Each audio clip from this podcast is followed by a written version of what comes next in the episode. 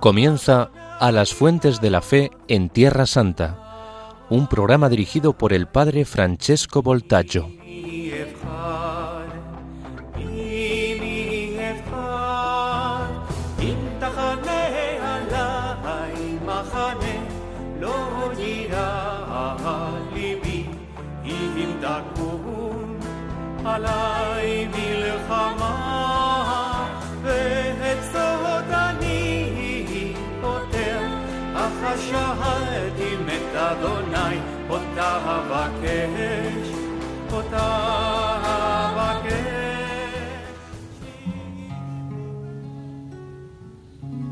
Señora, si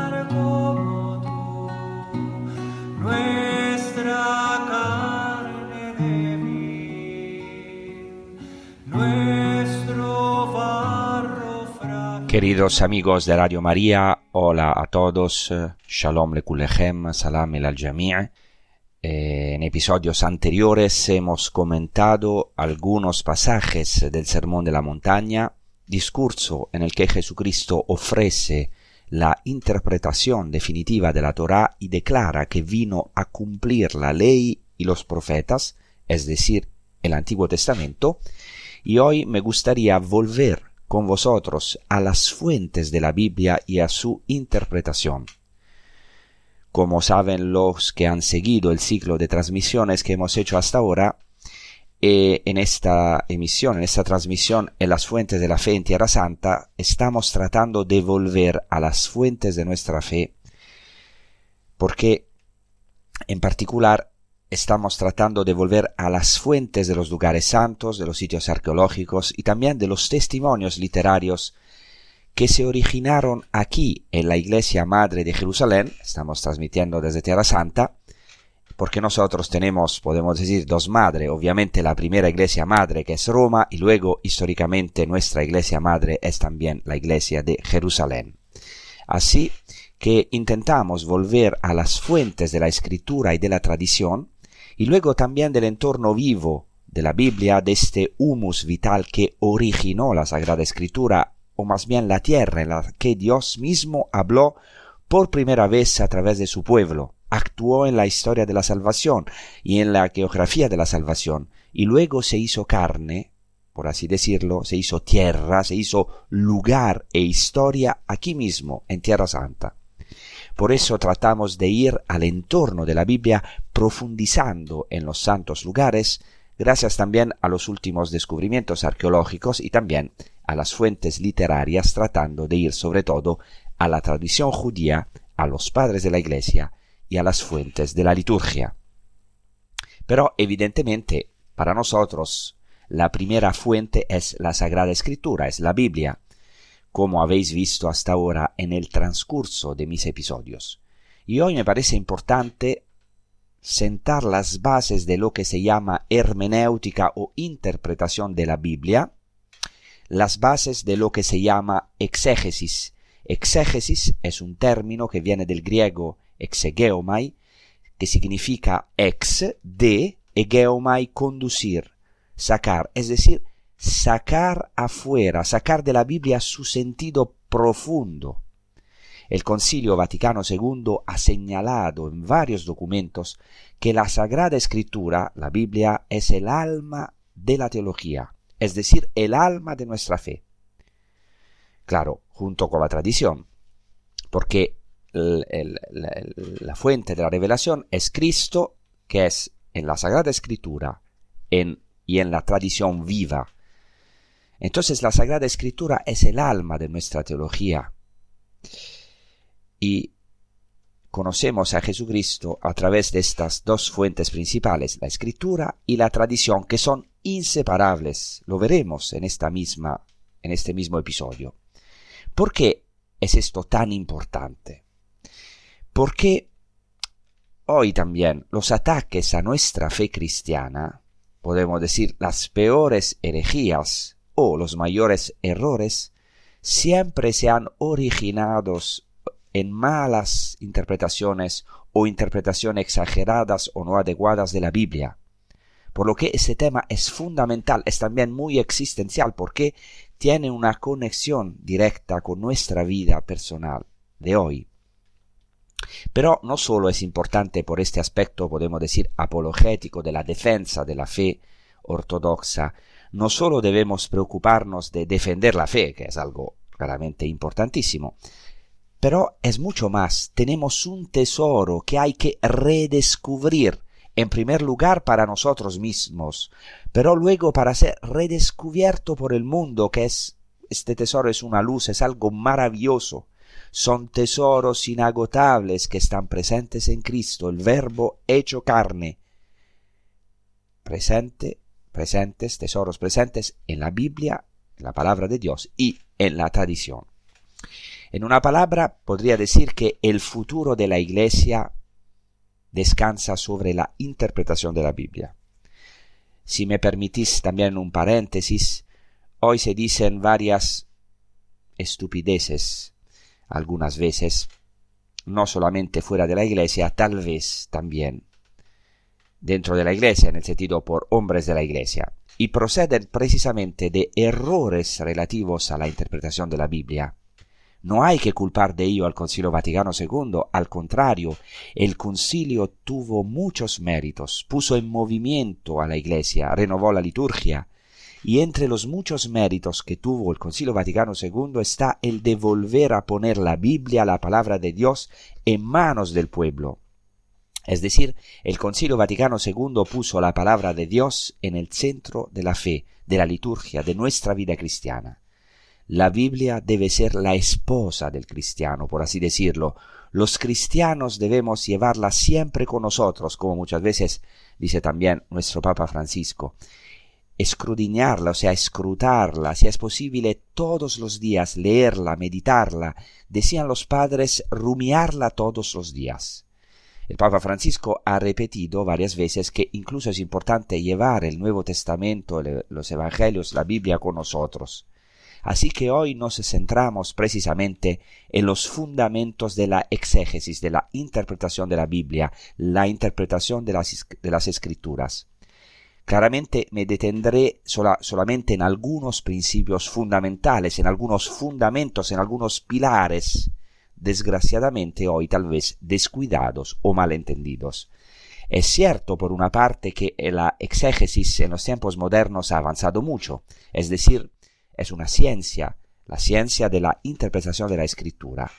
Y ha avanzado mucho, sobre, todo en los últimos tiempos, gracias a todo el desarrollo, a un retorno a la escritura, que hoy avanza cada vez más. Pero al mismo tiempo existe un peligro. Existe el riesgo de que la interpretación de la Biblia, la exégesis científica, se convierta en una ciencia árida y, por desgracia, tal vez, sin fe. Y me gustaría hacer hoy un humilde servicio en este episodio para vosotros, queridos amigos que nos escuchan, poner a su disposición también mi experiencia, en primer lugar, de, estudio de la Biblia, porque he estudiado la Biblia durante unos 15 años y luego, claro, toda mi vida fueron o son de enseñanza y eh, de estudio, de escrutar la Biblia. Entonces, ¿Cuál es el problema hoy? que la exégesis contemporánea ha entrado en un callejón sin salida. Es decir, se encuentra a veces en una situación de cierta aridez. Y por eso, en mi opinión, hoy es necesario volver a la gran tradición de interpretación de las escrituras, en primer lugar a la tradición judía, porque en el pueblo judío residen las raíces de nuestra fe, y luego claramente a la tradición patrística de los padres de la Iglesia. Desgraciadamente hoy en día, a veces, en las facultades científicas de Sagrada Escritura, no se tiene en la debida estima la exégesis, o sea, la interpretación de, la, de las escrituras de los padres de la Iglesia. Pero es necesario volver a esta fuente para evitar encallar en la univocidad o en el literalismo, es decir, en una interpretación meramente literal de la escritura, que se vuelve tal vez árida o monótona o unívoca, eh, buscando, como hacen algunos exégetas, solamente, la intención del autor, que es muy importante, pero como se, lo, dice, lo dicen también los documentos de la Iglesia Católica, como es como si hay que buscar un sentido unívoco o un significado único en la escritura. En realidad, la Sagrada Escritura, la Biblia, es evocadora en sí misma. Antes de comenzar y entrar de lleno en medias res, es decir, en el corazón de nuestro tema, quisiera citar a Santa Catalina de Siena, que dice en su maravillosa obra, El diálogo de la Divina Providencia, una, un, una cosa importantísima, eh, precisamente para, para explicar lo que estaba diciendo y para mostraros la importancia de este tema de la interpretación de las escrituras.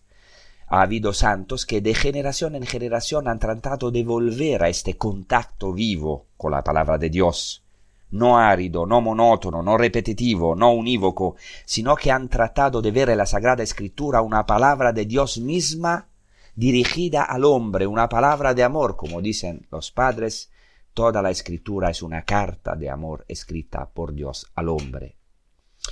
Esto es lo que dice Santa Catalina de Siena y me parece muy interesante para comenzar este tema y voy a citar ahora lo que dice Santa Catalina de Siena. Los científicos ignorantes y orgullosos, es decir, aquí añado yo, a veces también nosotros, los biblistas, y sigue así eh, Santa Catalina de Siena, los científicos ignorantes y orgullosos se ciegan a esta luz. Está hablando de la luz que viene de la Sagrada Escritura. Se ciegan a esta luz porque el orgullo y la nube del amor propio les cubren y les quitan esta luz. Por eso entienden la letra más que el sentido de la escritura. Saborean la letra ojeando muchos libros, pero no saborean el tuétano porque han quitado la luz con la que se forma y se ilustra la escritura. Hasta aquí Santa Catalina da Siena, que subraya cómo se corre riesgo de perder, riesgo de perder lo que ella llama la médula, es decir, el corazón de la escritura, el corazón de la Biblia. Porque algunos científicos ignorantes y orgullosos, y a veces puede ser también nosotros, o sea, obscuran esta inmensa luz que brilla, que resplandece y en la que se formó la Sagrada Escritura. En otras palabras, Santa Catalina de Siena nos advierte a todos de un peligro, el de detenernos solo en la letra de la Escritura, olvidando el espíritu, el mensaje espiritual, la buena nueva, el mensaje divino, el querigma contenudo en toda la Sagrada Escritura. Entonces, lo primero que quisiera decir es que la Biblia es un libro que tiene su origen en la fe de un pueblo, el pueblo judío en el Antiguo Testamento y el pueblo cristiano en el Nuevo Testamento. Por supuesto, la mayoría de los autores del Nuevo Testamento, o, casi, o todos, son judíos, pero abrazaron al Mesías, a Cristo. Así que la Biblia es un libro que tiene su origen en la fe de un pueblo, escrito en la fe y en vista de la fe para suscitar la fe. Por lo tanto, la Biblia procede de la fe, está escrita en la fe y fue escrita y transmitida para la fe de un pueblo. Por lo tanto, también debe ser interpretada en la fe. Y aquí a veces hay un error. Yo mismo he oído en algunas aulas de Sagrada Escritura, incluso a importantes profesores, que la Biblia, siendo también un libro humano, porque es cierto que también es un libro humano, ahora lo veremos, la Biblia puede ser interpretada sin ninguna dificultad, sin fe, es decir, como cualquier otro texto. No, esto es científicamente imposible. Si es cierto que la Biblia es un libro escrito por la fe, en la fe y para la fe, no puede interpretarse sino con fe. Toda ciencia debe adaptarse a su objeto, y puesto que la Biblia es un objeto de fe, nacido de la fe, escrito en la fe y transmitido para la fe de un pueblo, debe interpretarse en la fe, en la fe de un pueblo, hoy que es la Iglesia. Ahora meditamos sobre estas primeras reflexiones con un canto, un salmo, el salmo si hoy escucháis su voz, para que el Señor nos dé la gracia de de verdad escuchar su palabra, no de manera superficial, sino para nuestra vida, redescubrir, descubrir y redescubrir los tesoros profundísimos de la palabra de Dios, de la Sagrada Escritura.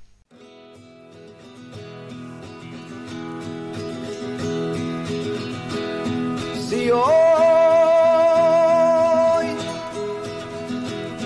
escucháis su voz,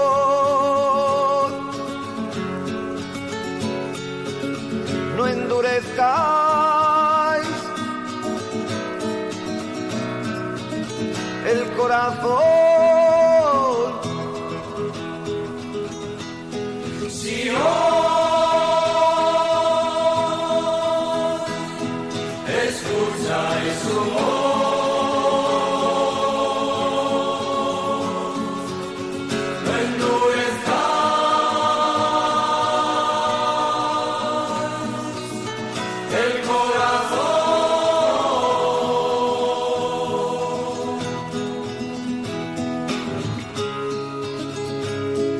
Venid, aclamemos al Señor.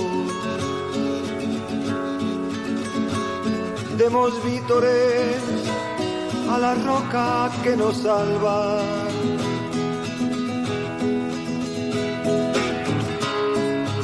Entremos a su presencia dándole gracias,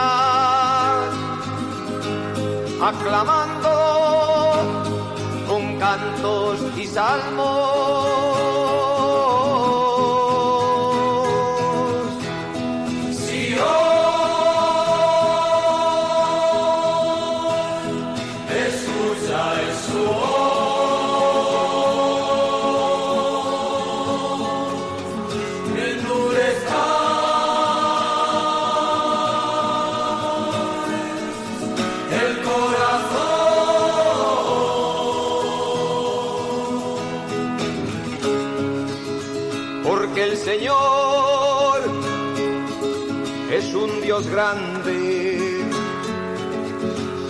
Más grande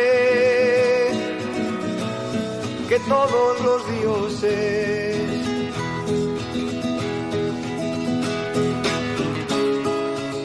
Suyo es el mar, suya es la tierra, son suyas las cimas de los montes.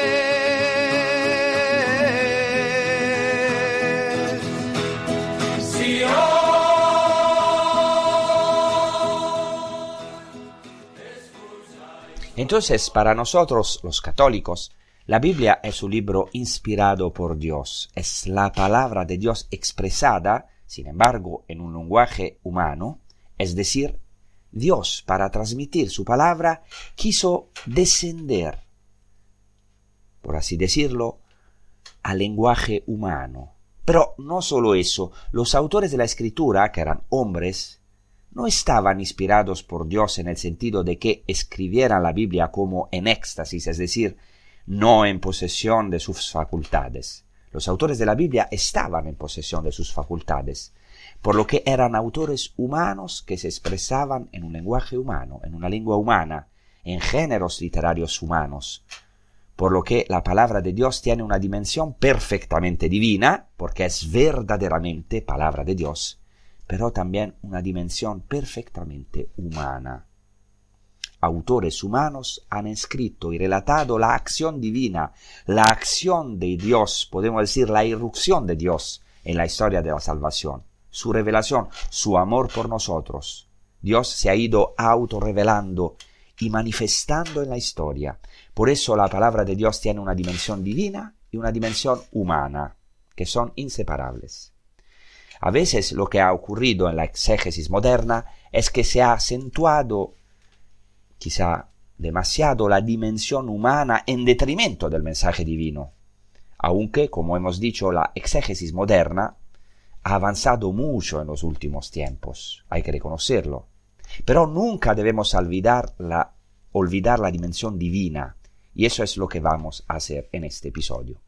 Es decir, la palabra de Dios se hizo carne, no solo en Jesucristo, Jesucristo es la culminación, sino que la palabra de Dios ya se hizo humana, por así decirlo, a través de autores humanos, con un lenguaje humano, y luego sabemos que esto encontró su cumplimiento en el logos, o sea, en la palabra, en el verbo hecho carne, que es Jesucristo. En una ocasión, por ejemplo, San Juan Pablo II trató este tema cuando el entonces prefecto de la Congregación de la Fe, el cardenal Ratzinger, entregó un importantísimo documento de la Pontificia Comisión Bíblica en 1993 titulado La interpretación de la Biblia en la Iglesia. En aquella ocasión San Juan Pablo II habló de la analogía de la encarnación, es decir, dijo, Así como en la única persona de Cristo hay dos naturalezas, la naturaleza divina y la naturaleza humana, de modo que Jesucristo es totalmente Dios y totalmente hombre, perfectamente Dios y perfectamente hombre, de modo análogo, por supuesto no es una igualdad sino una analogía, en la Biblia hay una dimensión divina y una dimensión humana. Es decir, la Biblia es perfectamente palabra de Dios en todos sus detalles y es perfectamente palabra humana en una unidad inseparable.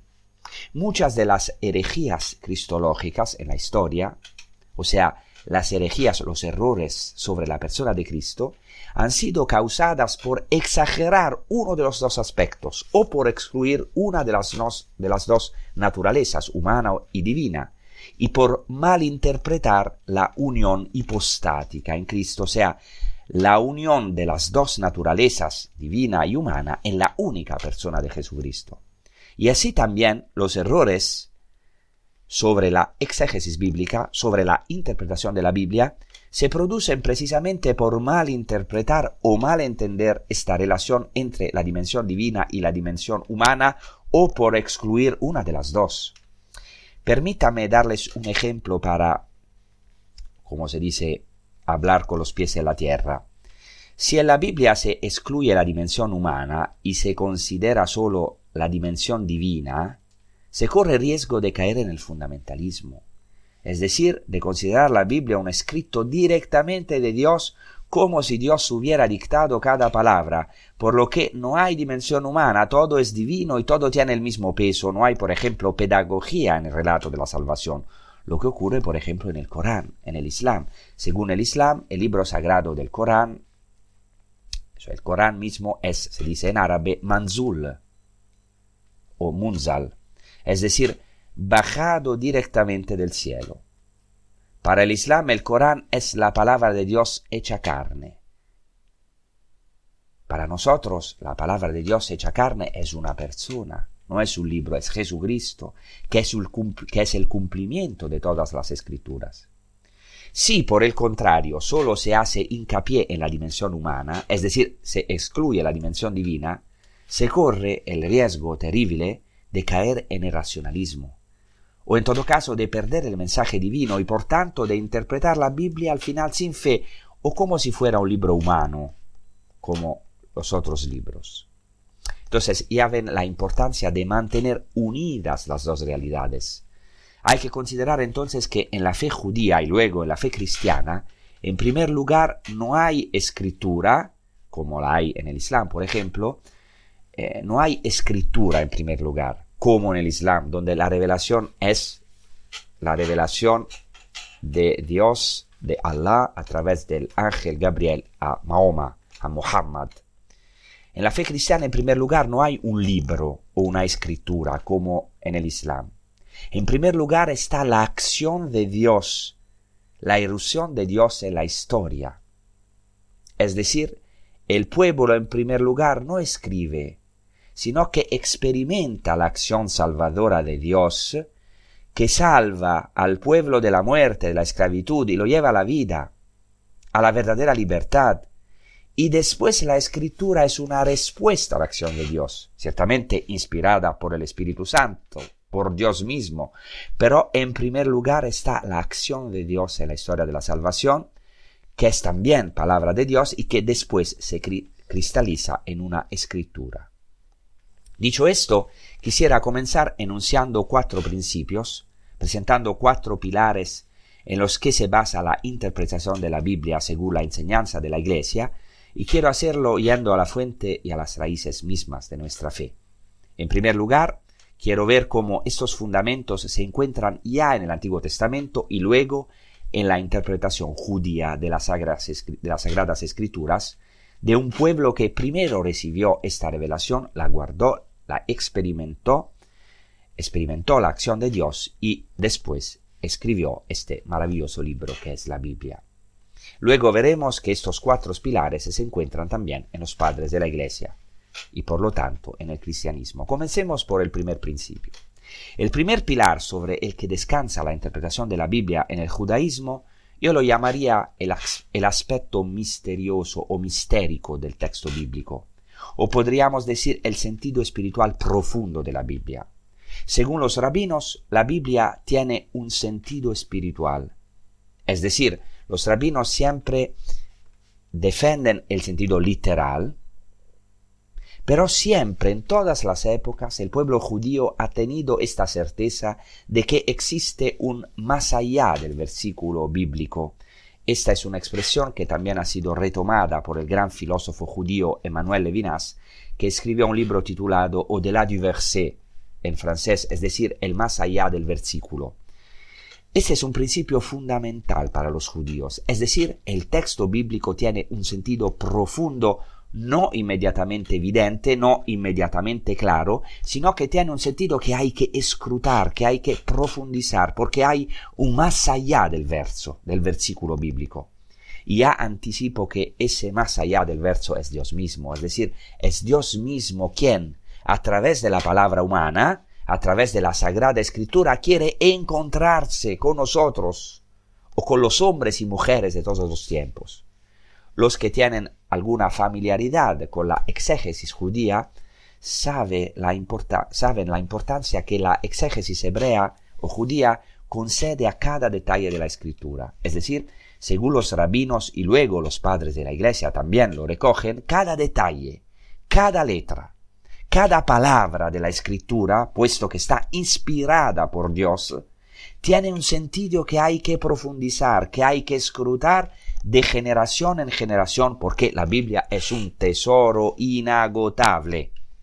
Así dice, por ejemplo, un texto de la Mishnah, que una recopilación de las tradiciones o de los dichos de los rabinos hasta al comienzo del tercer siglo, la Mishnah, un texto fundamental para los judíos, dice así en el tratado Avot 5.22, respecto a la Torah, la Torah significa ley, pero son los cinco primeros libros de la Biblia, eh, que son libros fundamentales eh, para la fe judía, pero también eh, Torah indica la palabra de Dios, la, la, escritura en general. Entonces dice así este texto de la Mishnah sobre la Torah, sobre la palabra de Dios, volteala y volteala, porque en ella está todo. Examínala, envejece y reenvejece en ella y no te apartes de ella, porque no tienes otra buena medida que esta. Es decir, los rabinos aconsejan a sus discípulos que volteen la Torah, que la volteen y la revolteen, que la profundicen, que la examinen, examinen, incluso que envejezcan en la Torah, porque no hay mejor herencia para el hombre que la Torah, que la palabra de Dios. De hecho, para los judíos interpretar la escritura significa ante todo escrutarla o escudriñarla. Hay un verbo hebreo muy importante, que es el verbo darash, del que procede el término hebreo midrash, y este verbo darash significa precisamente investigar, buscar, escrutar, escudriñar. Es decir, significa extraer de la escritura su potencialidad de sentido, su tesoro inagotable, que claramente no es, posible extraerlo del todo.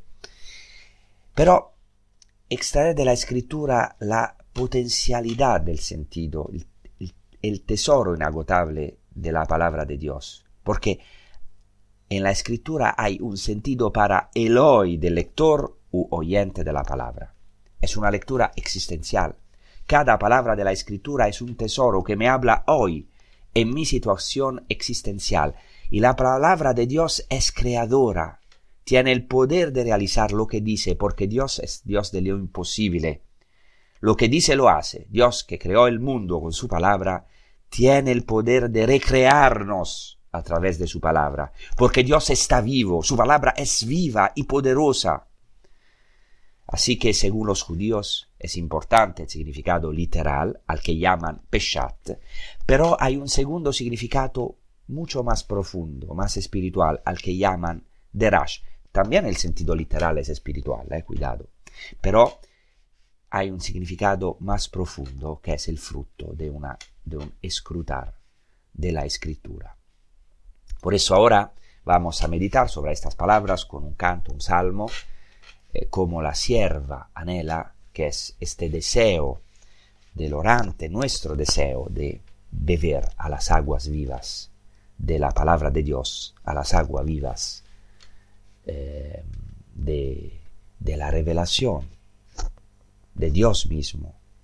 Y ojalá podemos, podemos ser como esta sierva que anhela a los cursos de las aguas vivas como la cierva anhela las corrientes de agua. Así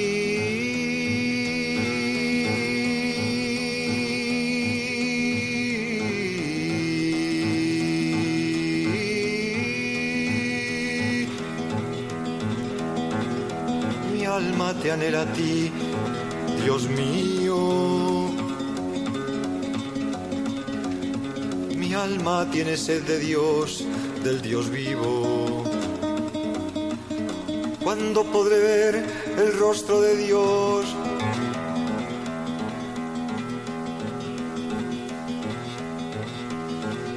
Mis lágrimas son mi pan noche y día. Mientras mis enemigos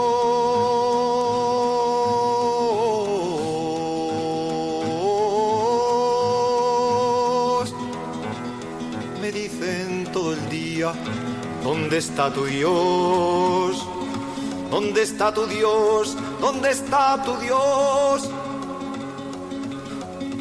Y cuando yo recuerdo, el alma se me llena de tristeza. Como marchaba en medio de un pueblo en fiesta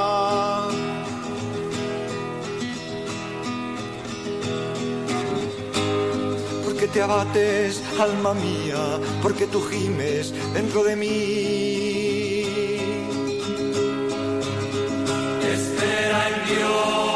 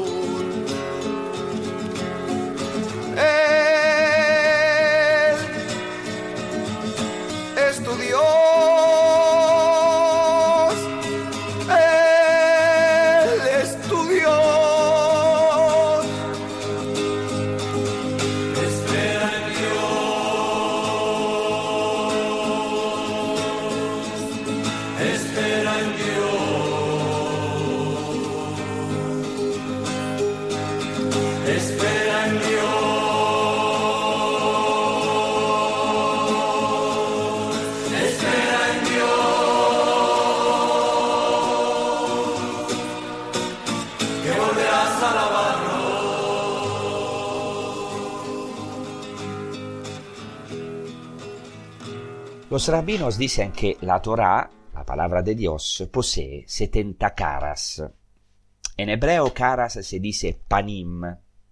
Y dicen los rabinos que la palabra de Dios es como el vino. Así dice, por ejemplo, un midrash, un texto de la interpretación de la escritura, midrash llamado eh, Midrash Bemidbar Rabba, es decir, el gran Midrash al libro de los números, dice así, como el cálculo del número divino de, la palabra vino es 70, así hay 70 caras en la Torah. Entonces, ¿por qué hacen esta interpretación? La gematría de la palabra hebrea vino en hebreo yain es 70. ¿Qué es la gematría? La gematría es el cálculo de las letras. Porque según los, hebreos, los judíos a cada letra le corresponde un número. Así la palabra vino, que en hebreo es yain, forma el número 70. Cuidado que esto es algo muy antiguo también en el libro del Apocalipsis, del Apocalipsis. Dice San Juan de hacer un cálculo del, del nombre de la, de la bestia y este nombre es un número. Así, para los judíos, el término vino, en hebreo yain, según sus letras, es el número 70. Y por eso los rabinos dicen que la palabra de Dios es como el vino, tiene 70 caras o 70 sabores. ¿Qué quiere decir? Quiere decir que quien está versado o iniciado, podemos decir, en el vino, puede saborear inmediatamente la diferencia de vinos en el paladar. Así, quien está iniciado en las sagradas escrituras, en la palabra de Dios, puede saborear estos setenta sabores de la Torah, puede encontrarse con estas setenta caras de la Torah que finalmente se reúnen en la única cara de Dios, Dios, el Dios inefable. Entonces, pueden ver la importancia de la iniciación en las escrituras en el judaísmo y veremos que esto también es fundamental en el cristianismo. Los cristianos de los primeros siglos fueron iniciados en la Sagrada Escritura. Por eso es fundamental tener un camino de fe que nos ayude a entrar en la Sagrada Escritura, porque muchas veces creo que al menos algunos de ustedes, oyentes o de vosotros, habrán tenido esta experiencia de que leer la Biblia no es fácil.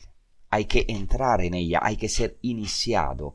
Es decir, hay un versículo del Salmo que dice que Dios habla una palabra, pero yo he oído dos, ¿no? La palabra de Dios es única, pero para el hombre tiene infinitos sentidos, porque Dios es infinito. Por tanto, la riqueza de la palabra de Dios, su plenitud de sentido, no puede ser agotada por ninguna interpretación humana por lo que la escritura es un tesoro inagotable.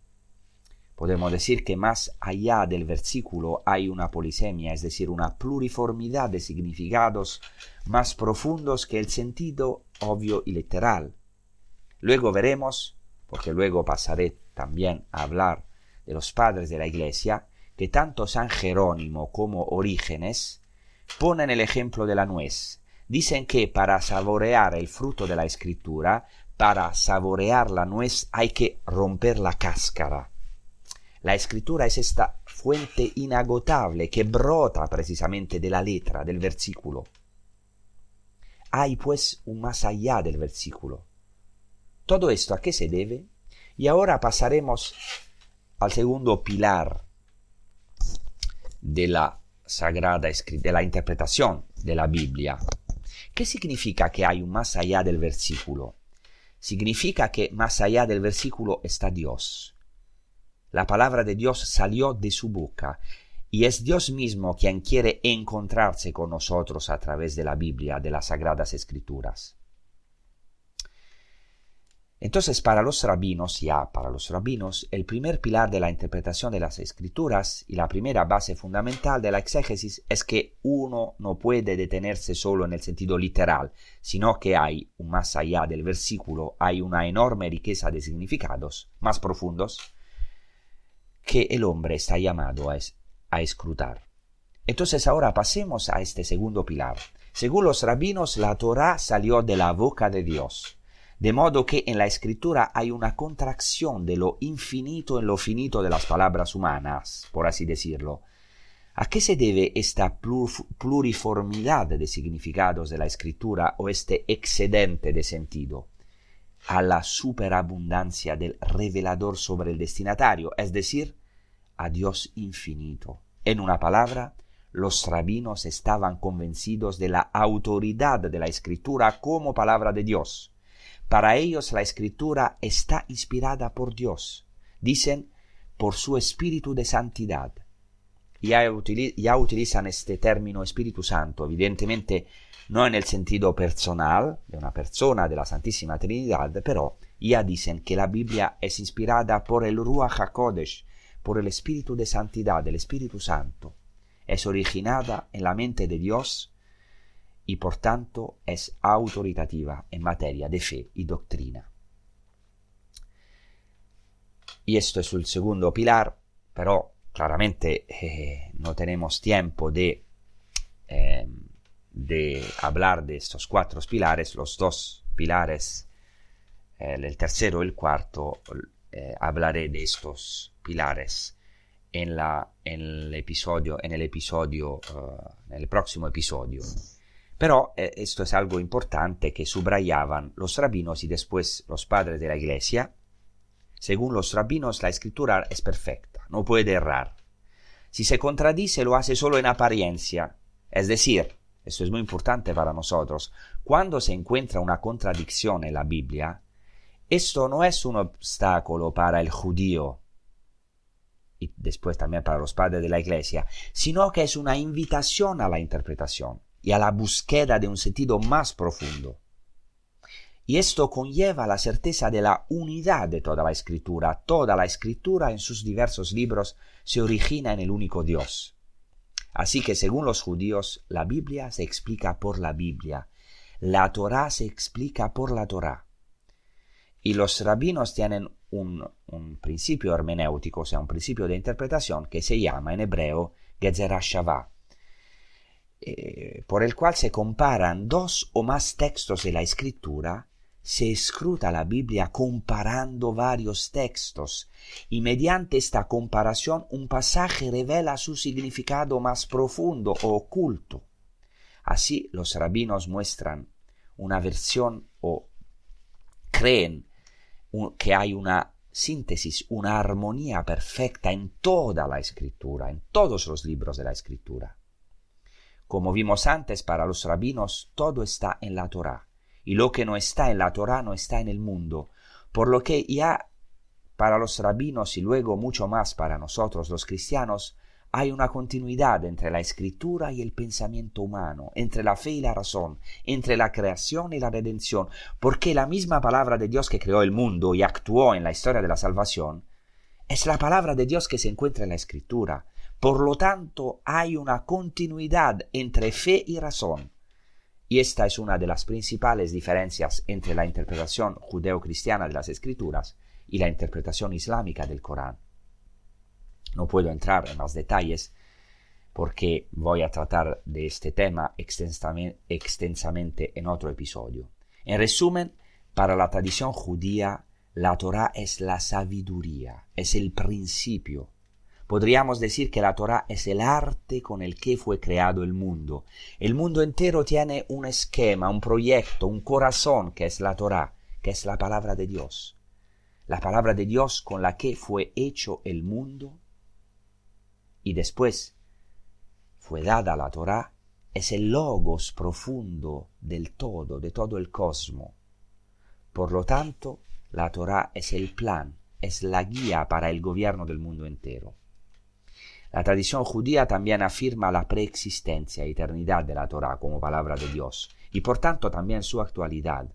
Hay un famoso dicho en el Midrash Sifrebe Midbar que dice no hay un antes y un después en la Torah. Es decir, la Torah es eterna y por tanto siempre es actual.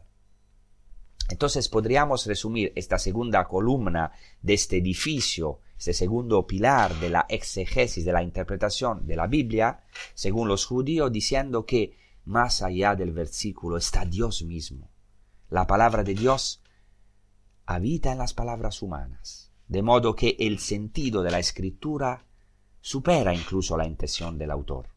Insisto en este punto porque hoy existe una línea exegética de interpretación según la cual el intérprete de la escritura debe investigar absolutamente cuál era la intención del autor, el sentido exacto expresado por el autor. Es verdad que esta investigación, la búsqueda del sentido del autor, de la intención del autor, es importantísima como primera base para el significado literal. Pero, y eso es también el mérito de un método llamado exégesis histórico-crítica, que tiene su valor en la Iglesia, pero es limitado.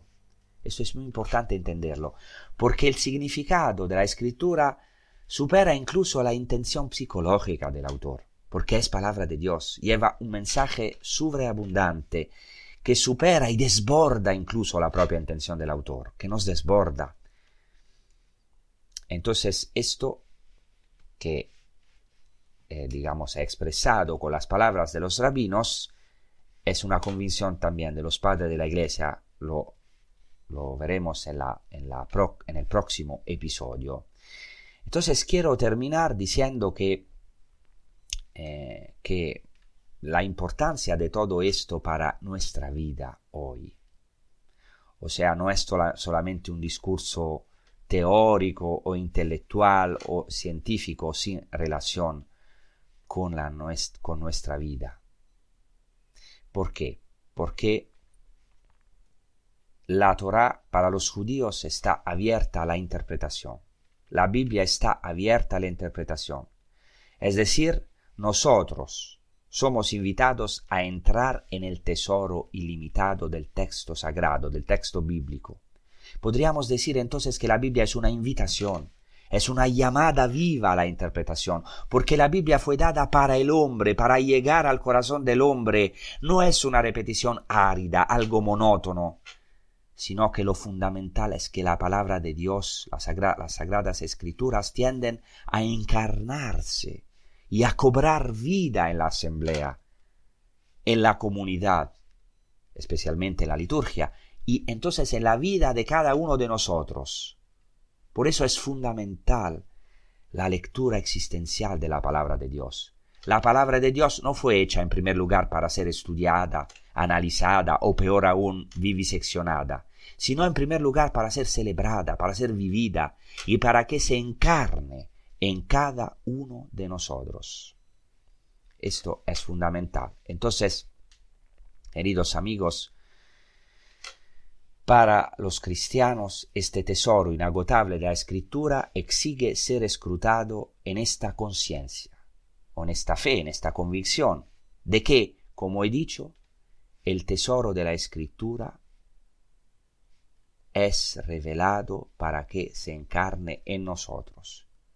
Y es revelado a nosotros los cristianos, como dice el libro del Apocalipsis, por el Cordero, que es el único que puede abrir los siete sellos del libro, como dice el Apocalipsis, que es toda la historia, y también la escritura, el Cordero, que es Jesucristo, tiene la llave de toda la escritura y de toda la historia. Solo si tenemos el espíritu del Cordero de Jesucristo, podemos entrar en las profundidades de las escrituras, porque leemos las escrituras con el mismo espíritu con el que fueron escritas, que es el Espíritu de Cristo. Así como el misterio de Dios solo puede ser desvelado al cristiano por el hecho de que el costado de este Cordero que es Cristo fue abierto con la lanza. A nosotros el Señor nos abrió los significados más escondidos de la historia, de la palabra.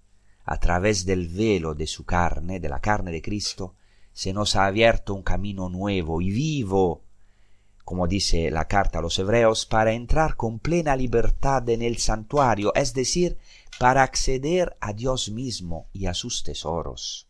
En una palabra, Dios está, detrás del versículo bíblico. Tenemos que pasar del texto bíblico considerado como una cosa, como un objeto, a Dios mismo, es decir, la Biblia es una manifestación personal que Dios hace de sí mismo como Padre. Entonces espero que este episodio nos ayude a todos a volver a estas fuentes. La iglesia necesita hoy y siempre volver a estas fuentes, volver a beber de estas fuentes. Busquemos este tesoro de la, de la Biblia, amémoslo, volvamos a tomar las escrituras en las manos, lo digo también a mí mismo. Ayudémonos a entrar más profundamente en estas escrituras, sabiendo que hay que ser iniciados a la Biblia. Como dicen los rabinos, la Biblia es como el vino. Si uno bebe el vino por primera vez, no le gusta, pero hay que acostumbrarse a su exquisito sabor. Así que el problema no está en las escrituras, como a veces lamentablemente y hasta superfluamente consideramos. El problema está en nosotros. Esperemos pues que Dios nos conceda esta profunda afinidad que viene del Espíritu de Cristo, porque ¿qué hace Jesucristo con los dos hombres de Emaús cuando estaban tristes y angustiados? Les abre las escrituras y sus corazones se encienden esto es una obra fundamental de Cristo, abrirnos las escrituras, abrirnos el sentido profundo de la historia, de nuestra historia. Muchas veces hay muchos acontecimientos que no entendemos.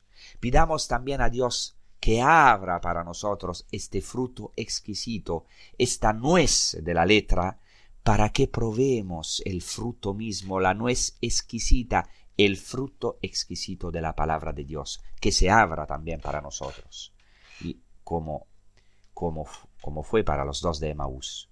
Pidamos a Dios esta gracia y busquémosla con todas nuestras fuerzas. Muchas gracias. Os recuerdo que pueden eh, escuchar o reescuchar estos episodios en el sitio internet de los podcasts de Radio María España. Entonces, un saludo a todos. Os deseo una buena prosecución con los programas de Radio María. Un abrazo a todos y hasta la próxima. Gracias. ¿Qué hubiese pasado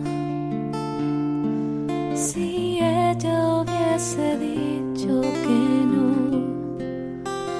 O ignorado o dilatado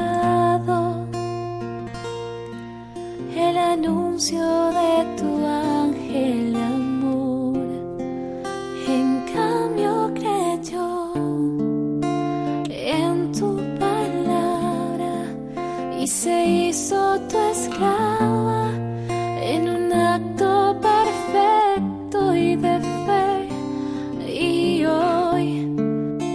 ser